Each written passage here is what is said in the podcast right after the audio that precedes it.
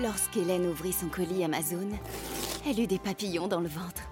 Ce double compartiment, ces huit modes de cuisson, c'était la friteuse sans huile de ses rêves, à un prix si bas qu'elle ne put résister. Ça mérite bien 5 étoiles.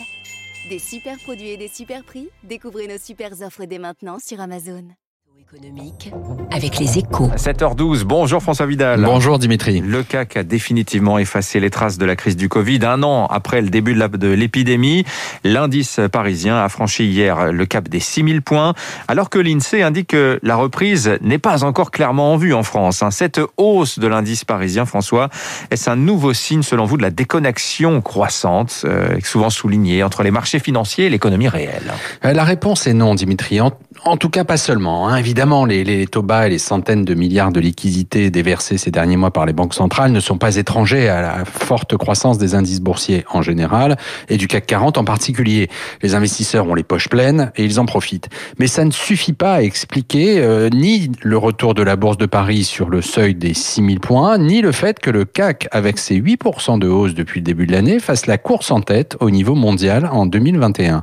Car les valeurs technologiques à fort potentiel, particulièrement prisées des investisseurs, ces derniers mois sont plutôt rares au sein de l'indice parisien. François, qu'est-ce qui explique une telle euphorie dans ces conditions? Ben le, redémarrage plus rapide que prévu de l'économie mondiale, l'OCDE l'a indiqué cette semaine, hein, la reprise favorisée par la vaccination de masse sera dopée par les 1900 milliards de dollars du méga plan de relance Biden, dont les effets se feront sentir un peu partout sur la planète.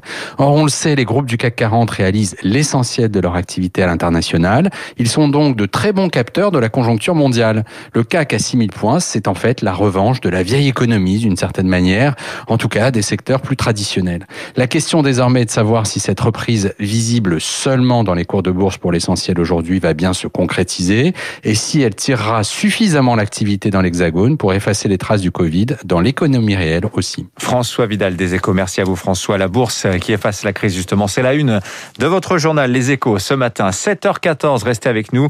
Vous citiez l'INSEE, eh bien justement son directeur général est avec nous ce matin, Jean-Luc Tavernier.